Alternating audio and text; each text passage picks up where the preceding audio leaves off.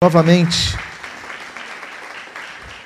com o coral nos abençoando. Eu gostaria de, nesta manhã, trazer uma palavra, uma reflexão bíblica a respeito do tema. E nós queremos dizer que Natal é noite de celebração. Geralmente do dia 24 para o dia 25 é uma noite que as famílias se reúnem e celebram, geralmente, a confraternização, trocam presentes. Na véspera do dia 24 para o dia 25, geralmente é um dia de as mesas estarem fartas.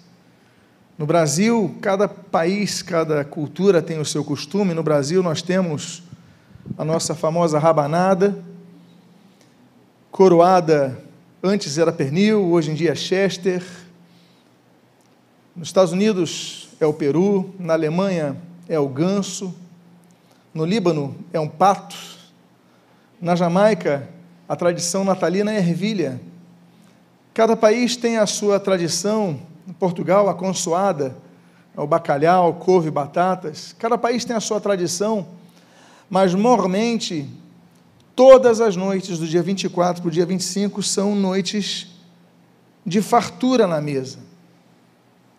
Mas esse ano, especificamente nesse ano de 2020, eu creio que tudo que eu falei aqui talvez não tenha sido experimentado na sua maximilidade, na sua grandeza, na sua plenitude por todos aqui.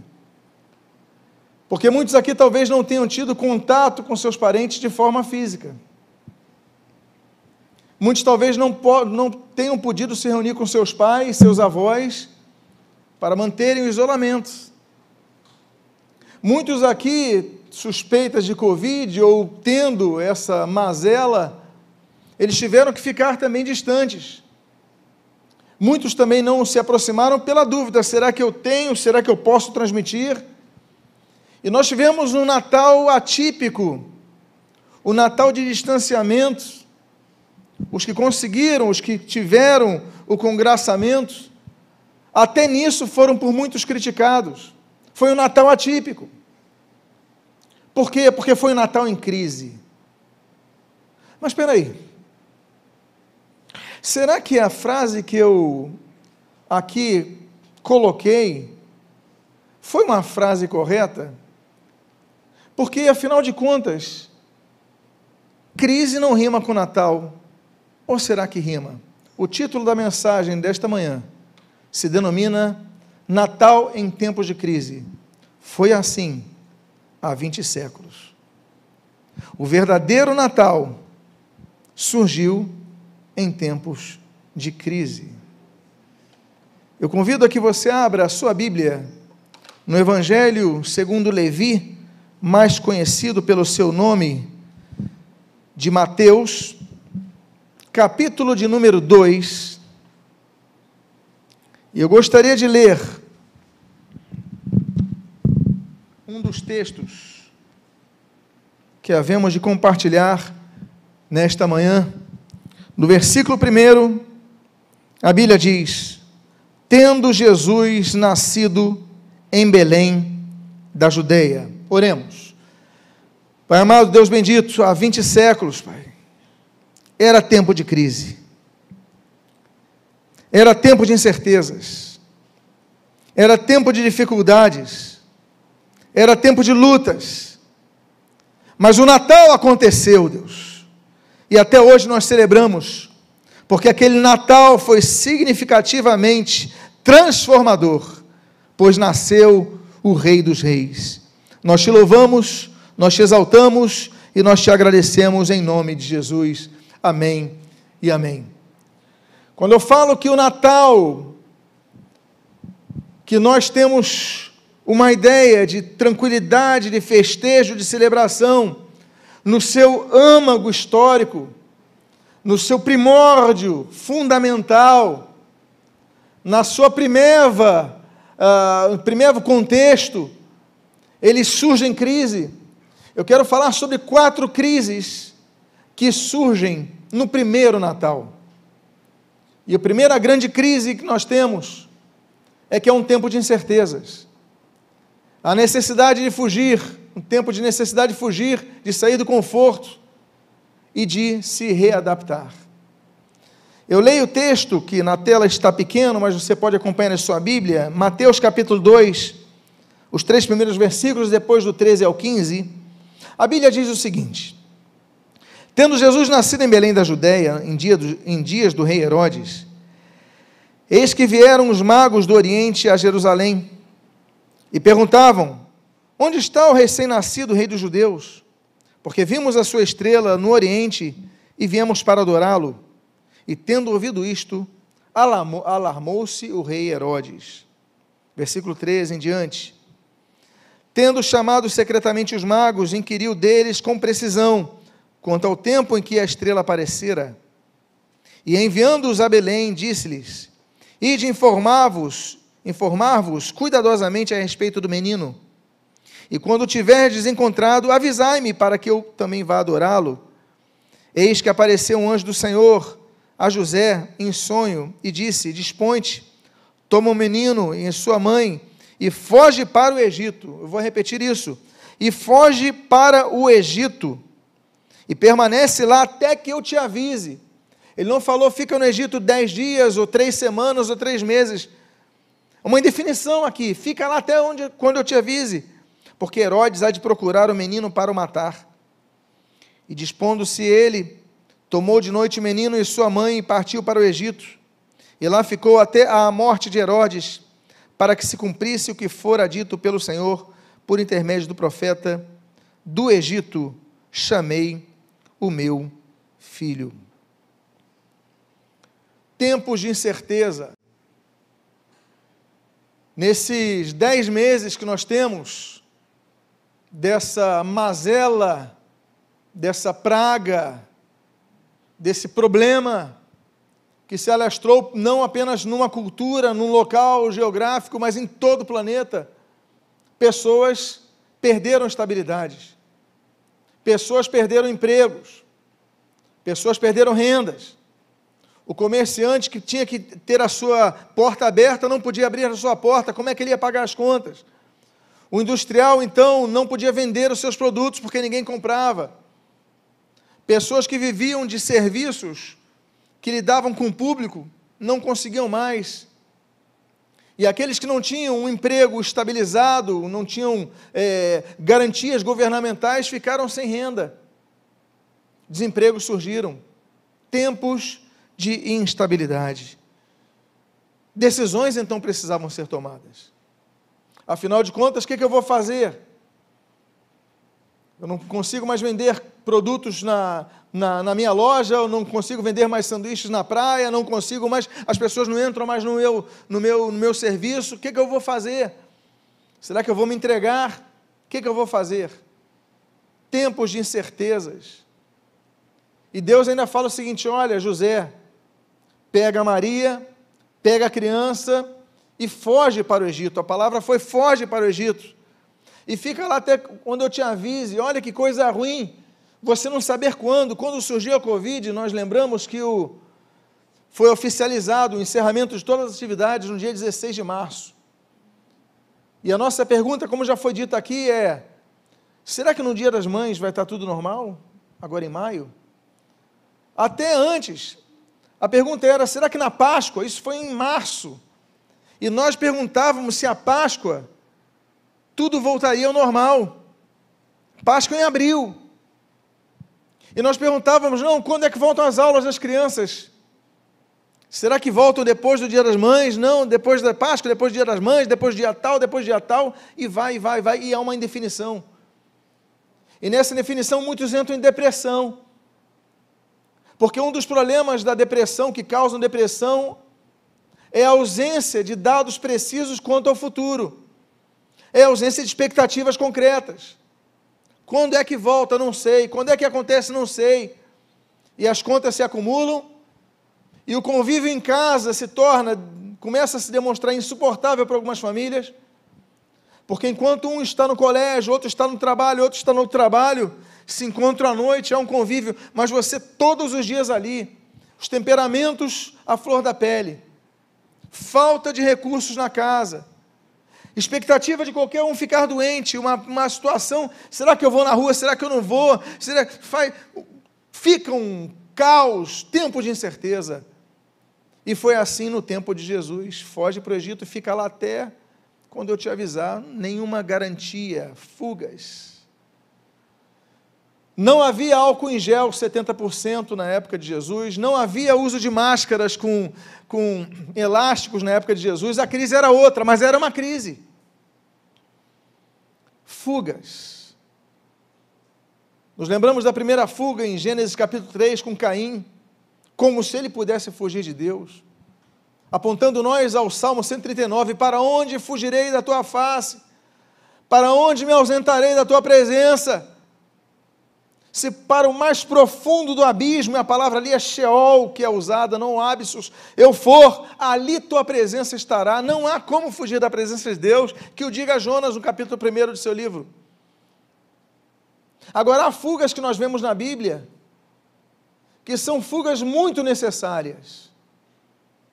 A fuga, por exemplo, que nós temos ali no livro de Êxodo, capítulo 2, de Moisés, quando vai para o Horebe, fugido depois do seu assassinato, a um funcionário governamental egípcio, seu conservo de trabalho faraônico, ele foge para Oreb. Deus tinha uma obra para tratar nele ali. Nos lembramos, por exemplo, da fuga de Jacó, Gênesis capítulo 28, quando Jacó então foge do seu irmão depois de enganá-lo, depois de enganar o seu próprio pai que está às cegas, não consegue discernir entre ele e Esaú. Então Jacó, o preço do seu feito errado foi fugir. Nós temos a fuga, por exemplo, de Gênesis 39, quando José do Egito então foge daquele ardio feito pela esposa de Potifar. Ele foge, foge para se preservar. Ele foge. Nós temos a fuga, por exemplo, ali em 1 Reis, capítulo número 19, de Elias, quando depois de enfrentar os, os os Astarotim, ele então foge, depressivo se vai, quer morrer. Ele foge para o próprio Oreb. Nós temos Davi, a Bíblia diz que ele foge, 1 Samuel 18, ele foge de Saul para sobreviver. Nós temos o próprio apóstolo Paulo, a Bíblia diz em Atos capítulo 9, que ele foge por um cesto, um cesto que coloca pães, frutos, e os seus discípulos ali o descem pelo muro de Damasco, porque queriam matá-lo. Fugas.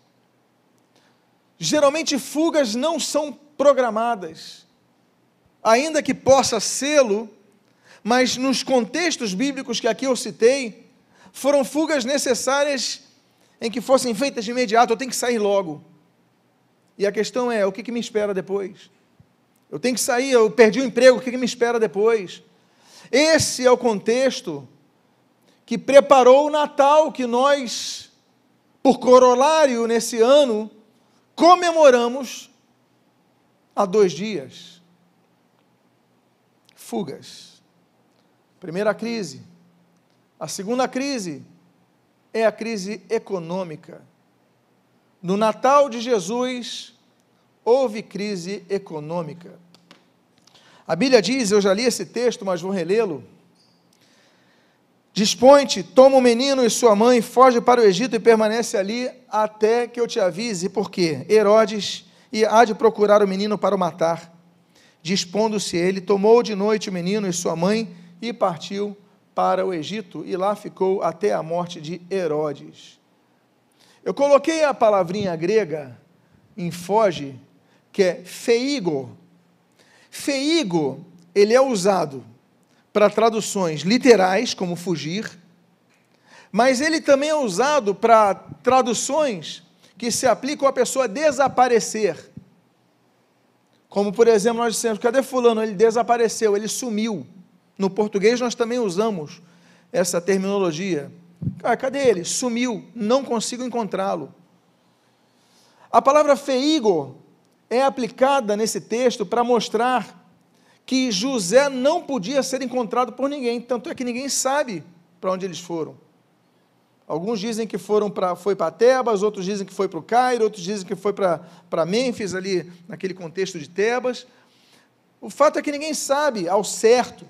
Há tradições, alguns dizem que foi ali, outros dizem que foi ali, cada um diz o local. Por quê? Porque a orientação de Deus foi: desapareça com a tua família. Então ele, ainda que pudesse ser uma pessoa apta no seu trabalho, um grande carpinteiro, uma pessoa bem, bem, bem é, estabelecida no negócio da carpintaria, ele tinha que ficar no Egito às sombras para que ninguém descobrisse, porque ele tinha que desaparecer. E daí ninguém sabe nada da infância do nosso Salvador e Senhor Jesus Cristo. Nada. Por quê? Porque José cumpriu a palavra do anjo de maneira literal, ele sumiu do mapa, ele desapareceu. E para você desaparecer e conseguir fazê-lo, você tem que ser muito sutil até no que você faz quanto às suas habilidades que são profissionais. Ele não podia ter uma grande empresa, senão todo mundo diria: olha, aquele judeu está aqui no Egito e ele tem uma grande empresa, ainda mais um estrangeiro. Eles fugindo para uma pátria que eles não conhecem o idioma, seriam marcados até pelo sotaque, quando começassem a, a, a falar o idioma. Ele tinha que ser sutil, então fazer um trabalho aqui, fazer um trabalho ali, ou seja, como é que ele vai se manter? Seus negócios não vão vir, porque à medida que ele vai sendo conhecido, crise financeira. E aí, meus amados irmãos, essa crise financeira que nós vivemos hoje, o auxílio emergencial do governo para fazer a economia girar, isso ajudou muito não dizemos nem tanto nos grandes centros urbanos como aqui, mas olhando para o interior do Brasil, isso fez o, o capital mexer ali e trazer alimento às pessoas, trabalho, serviço, produtos. Se eu perguntasse aqui quantos aqui começaram novos negócios, eu creio que vários levantariam. Temos uma irmã que começou a vender bolos, a fazer doces, teve outro que começou a fazer isso, e todos nós tivemos que nos adaptar. Por quê? Porque o primeiro Natal nos apresenta um tempo de crise mas também nos apresenta um tempo de adaptação. Há uma terceira crise, naquele Natal, que é a crise familiar. É, meu irmão. Se você acha que você tem problema quando vai chegando o Natal de se preocupar com encontros familiares, o problema familiar já estava dentro do primeiro Natal. Porque a gente fala do Natal as famílias sentadas, mas não estão significando sempre que as famílias estão unidas. Elas podem estar presentes, mas não significa que estão unidas. A crise familiar era vista nesse texto de Lucas, capítulo 2, quando nós lemos o seguinte: José também subiu da Galiléia, da cidade de Nazaré para a Judéia, a cidade de Davi, chamada Belém, para por ele ser da casa e da família de Davi, a fim de alistar-se com Maria sua esposa, que estava grávida. Estando eles ali, aconteceu completarem-se-lhes os dias, e ela deu à luz o seu filho primogênito. Enfaixou e deitou numa manjedoura, porque não havia lugar para eles na hospedaria. Você está vendo crise familiar aí? Você consegue enxergar? Eu vou te explicar por que esse texto traz uma crise familiar. Porque José, que morava na Galiléia, ou seja, morava no norte, morava na, na área mais nobre, morava na, ali em Nazaré, né? então lá tem verde, tem, tem é um local de boa agricultura, tem o, a rede ali do Monte Carmelo, é irrigada. Por que, que ele vai para aquela cidade chamada Belém? Uma cidade mais árida, uma cidade mais. Porque ele precisa se recensear. E você se recenseava onde você foi criado, onde você, abre aspas, tirou o seu título de eleitor. Então, ele era, e a família dele era de Belém, então ele tinha que ir para Belém. Ele pega Maria, que está grávida, ele pega, então, a, a, a jumentinha lá, seu, e vem para Belém. Ele transcorre aquilo tudo porque ele tinha que se recensear na cidade dele, que é a cidade de Belém. Eu não vou nem mencionar as profecias ao redor disso, mas o fato é que isso demonstra crise familiar, por quê? Porque a minha pergunta é: Se ele tem família em Belém, por que, que ele vai procurar uma hospedaria? Se a família dele é de Belém e ele tem, e por que, que ele foi para Nazaré?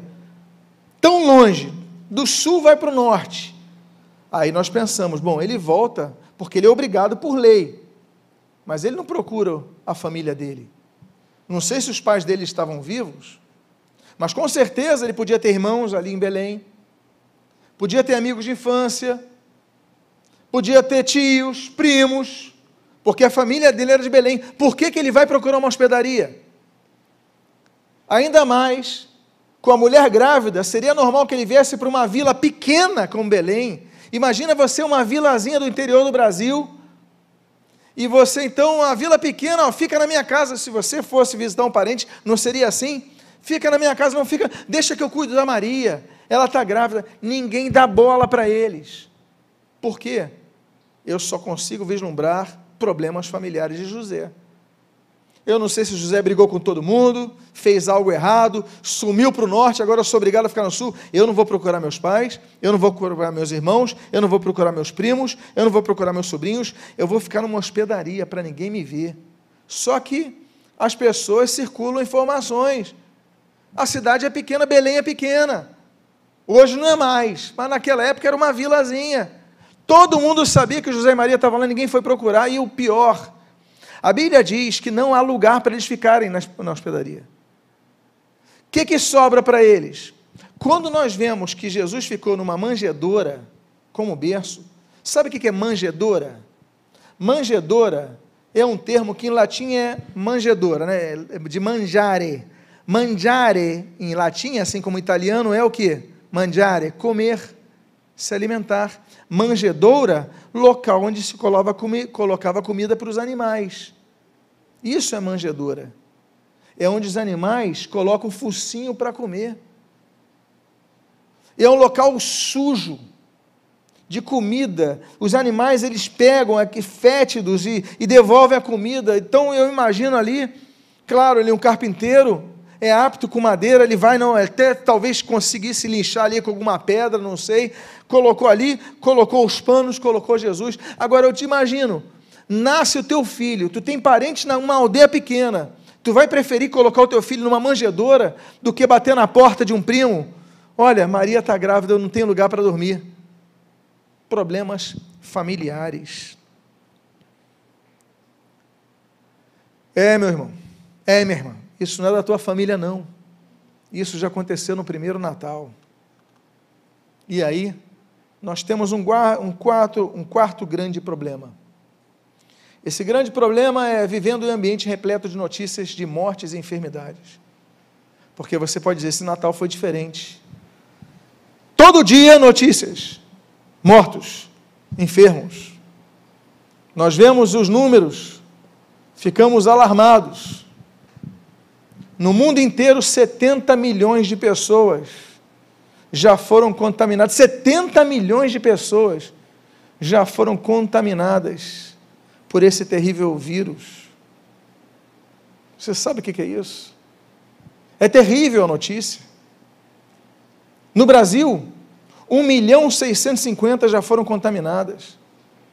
Nós, nós batemos ontem 190 mil mortos nós vamos bater, infelizmente, em breve, vamos passar 200 mil mortos no Brasil.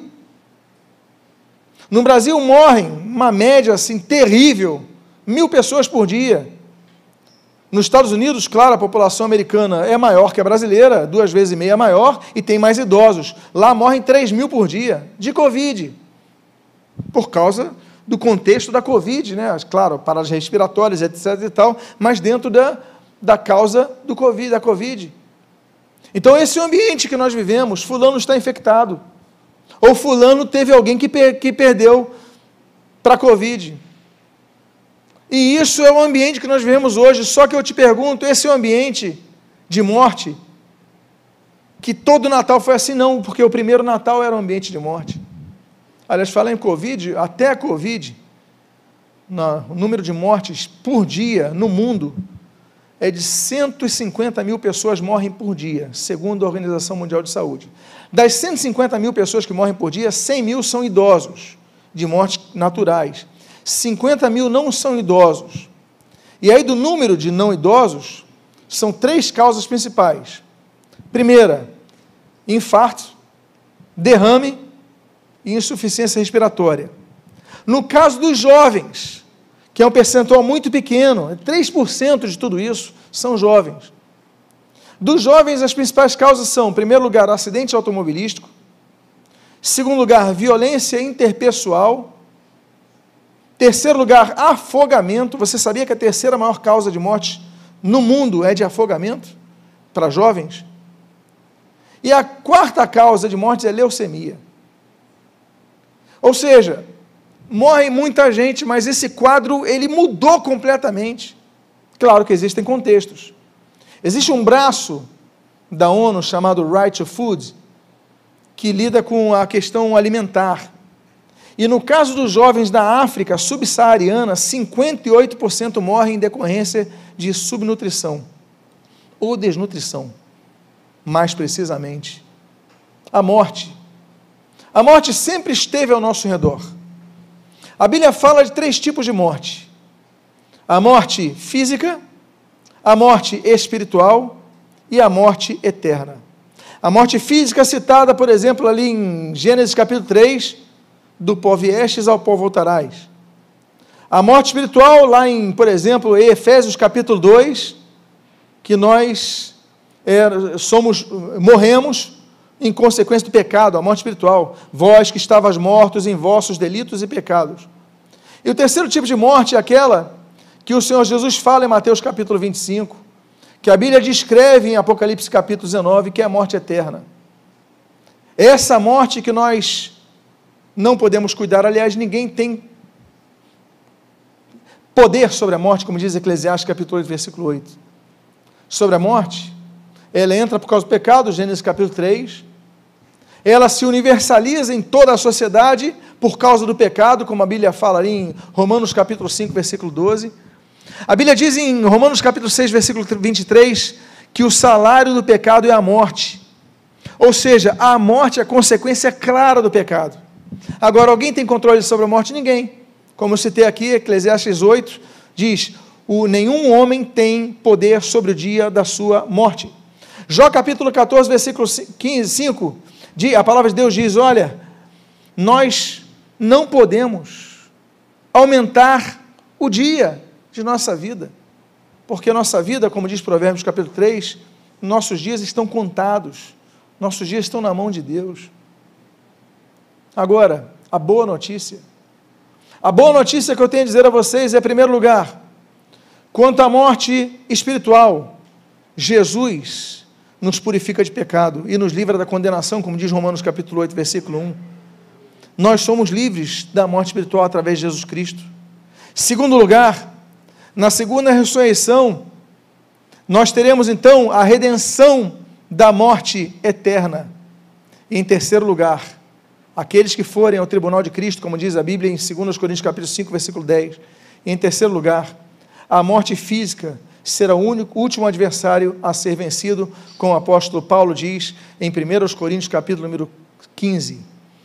O que eu quero dizer aos irmãos é que a morte sempre nos rodeou, a gente não lembra no contexto do, do Natal, a gente não lembra, só lembra quando no Natal uma cadeira fica vazia. Mas nesse Natal a morte rondou a todos. Todos ficaram impressionados com a morte.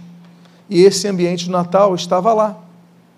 Mateus capítulo 2, versículo 16 a 17 diz assim: Vendo-se iludido pelos magos, enfureceu-se Herodes grandemente e mandou matar todos os meninos de Belém e todos os seus arredores, de dois anos para baixo, conforme o tempo, conforme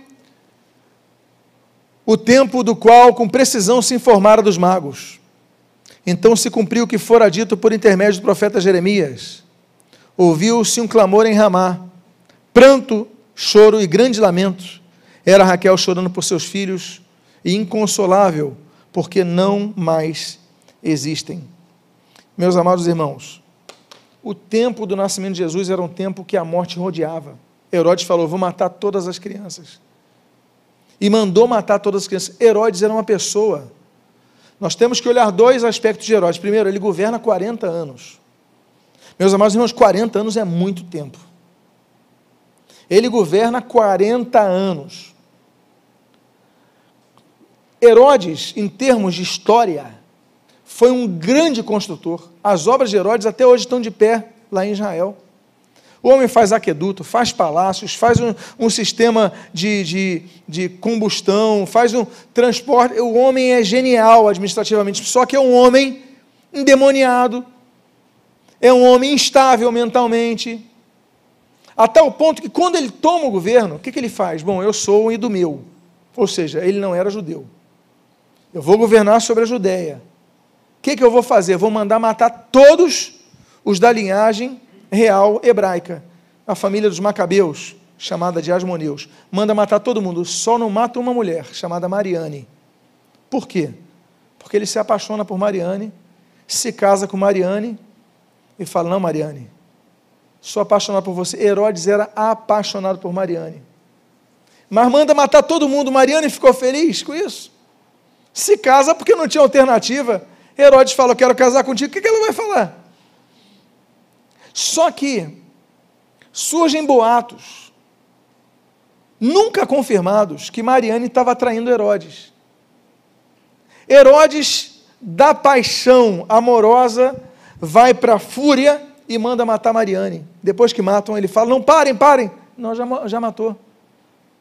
E a, a Bíblia, não, perdão, a história mostra que Herodes nunca mais foi o mesmo depois que mandou matar sua esposa. Aí você fala: bom, será que ele aprendeu a matar a esposa, Mariane? Não, não aprendeu, não. Quando ele tem 70 anos de idade, que é mais ou menos a idade que Jesus nasce, ele tem 70 anos. É um senhor, meus irmãos. Naquela época, a média etária de vida era 56 anos. As, as pessoas morriam de velhice com 56 anos. Eu tenho 52 hoje. Eu já estaria me despedindo. Herodes viveu 70, por quê? Palaciano, todos os médicos, todo o luxo, toda a tranquilidade, todo o conforto, mas a população morria cedo. Agora, esse homem tem 70 anos, e ele ouve que seus três filhos, eles estão ali, quando meu pai morrer, eu que vou assumir o trono. Não, quando meu pai morrer, eu que vou assumir o trono. Ele fala, o quê? Meus filhos estão querendo minha morte, o que, que ele faz? Me ajude. Manda matar os três filhos. Esse é Herodes o Grande. Ele não vai matar a criança dos outros? Manda matar a esposa, manda matar os três filhos, não vai matar a criança. Esse homem era louco. Eu quero lembrar aos irmãos que existiram seis Herodes na Bíblia: Herodes o Grande, que é esse do nascimento de Jesus, que é chamado Herodes I. Aí nós depois temos o Herodes Arquelau, que é quando Jesus volta, ele só governa três anos. Depois temos o Herodes Antipas, esse Herodes Antipas, que é o terceiro Herodes, ele governa todo o período da fase adulta de Jesus, até a morte de Jesus. É o Antipas. Nós temos o Herodes Felipe, que é o quarto Herodes, que não governa na região de Jesus. E nós temos o Herodes que manda prender Pedro, que é o, o Herodes Agripa I, e o que é, é argumentado por Paulo, que é Herodes Agripa II. São seis Herodes. Mas o nosso contexto é Herodes I.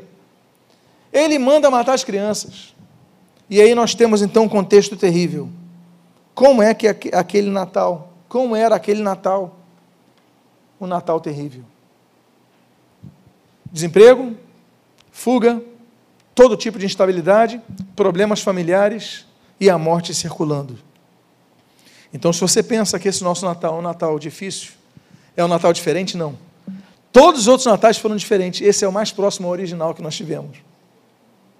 Entretanto, meus irmãos, como eu gosto dessa palavra na Bíblia, entretanto. Eu amo quando Jesus, nos evangelhos, a palavra registra, um evangelista escreve, entretanto. Eu me lembro, por exemplo, ali em Lucas capítulo 8, na casa de Jairo, a Bíblia diz que Jesus fala: Não, essa menina, ela está dormindo, ela não morreu, não. Aí a Bíblia diz: E riram-se dele. Aí a Bíblia diz: Entretanto, Jesus disse para a menina: Menina, levanta-te. E a menina levantou. Olha o entretanto maravilhoso aí. Apesar de tudo que eu mencionei, existem entretantos na Bíblia. E o primeiro entretanto dos três com os quais eu caminho para a minha conclusão é que, entretanto, apesar de novos ambientes, aprendemos a nos adaptar à nova vida que Deus nos permite que passemos. Aprendemos a nos adaptar a morarmos no Egito.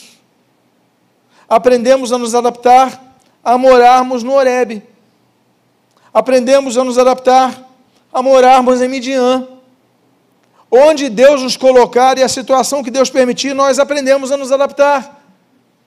Eu gosto muito desse salmo que diz, 46, Deus é nosso refúgio e fortaleza Socorro bem presente nas tribulações. Portanto, não temeremos, ainda que a terra se transforme e os montes se abalem no seio dos mares. Ainda que as águas tumultuem e espumejem, na sua fúria os montes se estremeçam. Há um rio cujas correntes alegram a cidade de Deus, o santuário das moradas do Altíssimo. Deus está no meio dela, jamais será abalada. Deus te ajudará desde antemanhã. Meus amados irmãos, ainda que nós fujamos, Deus está conosco. Ali nós lemos, por exemplo, quando Davi, 1 Samuel capítulo 22, ele foge para a caverna de Adulã, ele escreve uma canção. Ele diz: Olha, o caminho de Deus é perfeito. Ele é arma e escudo para todos aqueles que nele se abrigam, se refugiam. Davi estava fugindo Queriam matar Davi e ele escreve que o caminho de Deus é perfeito. Se fosse eu, talvez escrevesse o caminho de Deus é imperfeito. Eu não estou fazendo nada de errado, querem me matar, eu estou fugindo, estou morando numa caverna, mas ele escreve: o caminho de Deus é perfeito, porque ele é arma e escudo em todos que se refugiam. Então, os segredos se refugiarem em Jesus. Eu acho linda a, a palavra profética do Salmo 91, do, e do Salmo 61, que se cumprem quando Ruth, lá em Belém, olha a profecia, vai procurar a ajuda com Boaz.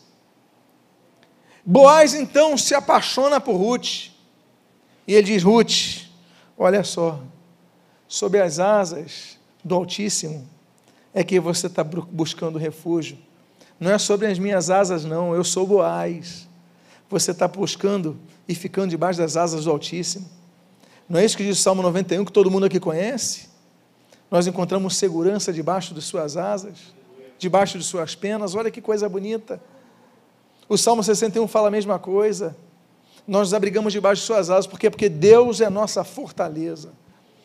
A Bíblia cita três textos que falam do refúgio de Deus nos dias difíceis. Por exemplo, nós temos o Salmo de número 9, quando a Bíblia diz que Deus é refúgio no dia do problema. Nós temos o segundo texto, que a Bíblia diz em Jeremias capítulo 17, que Deus é nosso refúgio no dia mau.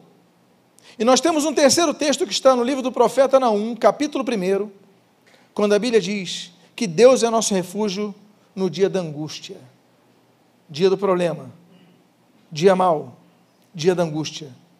Tudo isso nós passamos.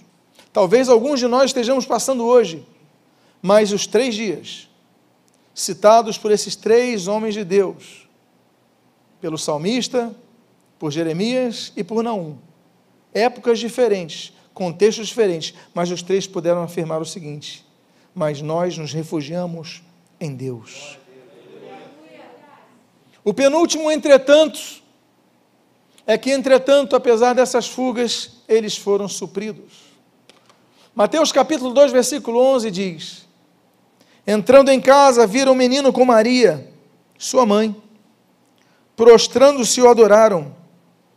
E abrindo seus tesouros, entregaram-lhe suas ofertas: ouro, incenso e mirra. Eu coloquei o termo hebraico porque a gente fala tesouro Tesouro é um exagero. Esses homens não tinham tesouros, eram astrônomos, eram estudiosos da. Mas o termo grego, eu vou ler para vocês e você vai ver a pronúncia. Olha só. Tesauros, tesouro em português, tesauros em grego. É coisa valiosa. Eles levaram coisas que eram valiosas. Ouro, a gente entende. E nós temos três tipos de suprimentos belíssimos aqui no texto. Eu não falo só o suprimento do alimento, que é o maná, por exemplo, Êxodo capítulo 16, que Deus então oferece diariamente, com exceção dos Shabbats, a Israel, durante aqueles 40 anos, até que entrasse na terra da promessa. Não, estou falando de três tipos de suprimentos milagrosos que Deus faz no Natal de tempos de crise. O primeiro deles é o ouro, é o suprimento econômico. Eu sei que para muitos Muitos passaram por apertos, dificuldades, isso eu já falei, inclusive, nessa manhã. Mas o que eu quero dizer é que não lhes faltou nada, e vocês podem testemunhar isso. Numa dificuldade surgiu uma venda, uma possibilidade, você criou alguma coisa, alguém ajudou, e um familiar chegou é, com apoio, e algo aconteceu que houve suprimento nesse tempo de crise, houve ouro, houve ajuda econômica, alguma coisa aconteceu. O segundo suprimento, incenso. Incenso era perfume, mas incenso era um perfume que espantava as moscas da casa. A pessoa acendia incenso por quê? Porque tinham pernilongos e moscas. O que, que significa isso? Transmissão de doenças. Eu não sei se você já dormiu ou costuma dormir sem ar-condicionado ou ventilador. Dependendo de onde você durma, você não consegue pegar no sono, porque toda hora vem o barulhinho do quê? Do mosquito, do pernilongo, na verdade, não incomoda, você não dorme mal. Você dormindo mal, você tem um dia ruim. Você não pensa direito, não raciocina direito, seu humor é mais limitado, é menos controlável. Não é verdade? Não acontece isso? Imagina dormir sempre mal. Uma pessoa mais eh, tensa, mais impaciente. Você tem que dormir bem. Incenso, ele afasta então os moscos, os pernilongos e traz cheiro bom na casa. Eu quero lembrar de outra coisa: não havia banheiro nas casas. As latrinas eram do lado de fora. E muitas vezes as necessidades eram feitas nas casas. Não tinha piso como o nosso. Não eram palácios que você vê pisos bonitos. Não. As pessoas faziam buracos, deixavam buracos abertos e depois colocavam terra e areia da própria casa. Era assim. Desculpem a realidade. Então o incenso servia também para melhorar o ambiente. Eu quero dizer com isso que dos presentes o incenso ele nos afasta, nos afasta desses males que chegam à nossa casa. Ah, mas eu, eu fiquei enfermo, eu teve enfermidade. Claro, nós vamos ter, por quê? Porque a Bíblia diz que o nosso corpo é corruptível. Um dia nós vamos ter um corpo incorruptível. O Senhor Jesus, mesmo o Senhor Jesus, foi crucificado e morto com o seu corpo corruptível. Todos os discípulos foram, por que, que nós não seremos? Agora, existe um tipo de mal que não nos pegará. Satanás não mais, mais vai ter domínio sobre nós. Nós somos curados das artimanhas do diabo que visam nos enfermar espiritualmente e morrermos. E nós começamos então a exalar o precioso perfume de Cristo. E o outro presente é mirra. A mirra aí, eu não sei se você já estudou algo de egiptologia, mas as pessoas embalsamavam os corpos. Como é que eles embalsamavam os corpos? Bom, você vai dizer, através de faixas, sim. Mas antes de colocar faixas, como é que eles mantinham os corpos naquela posição? Eles faziam uma pasta de mirra e colocavam naqueles corpos, e a mirra, ela mantinha o corpo na sua posição. Mantinham o corpo na sua feição mais próxima possível e depois eles enfaixavam.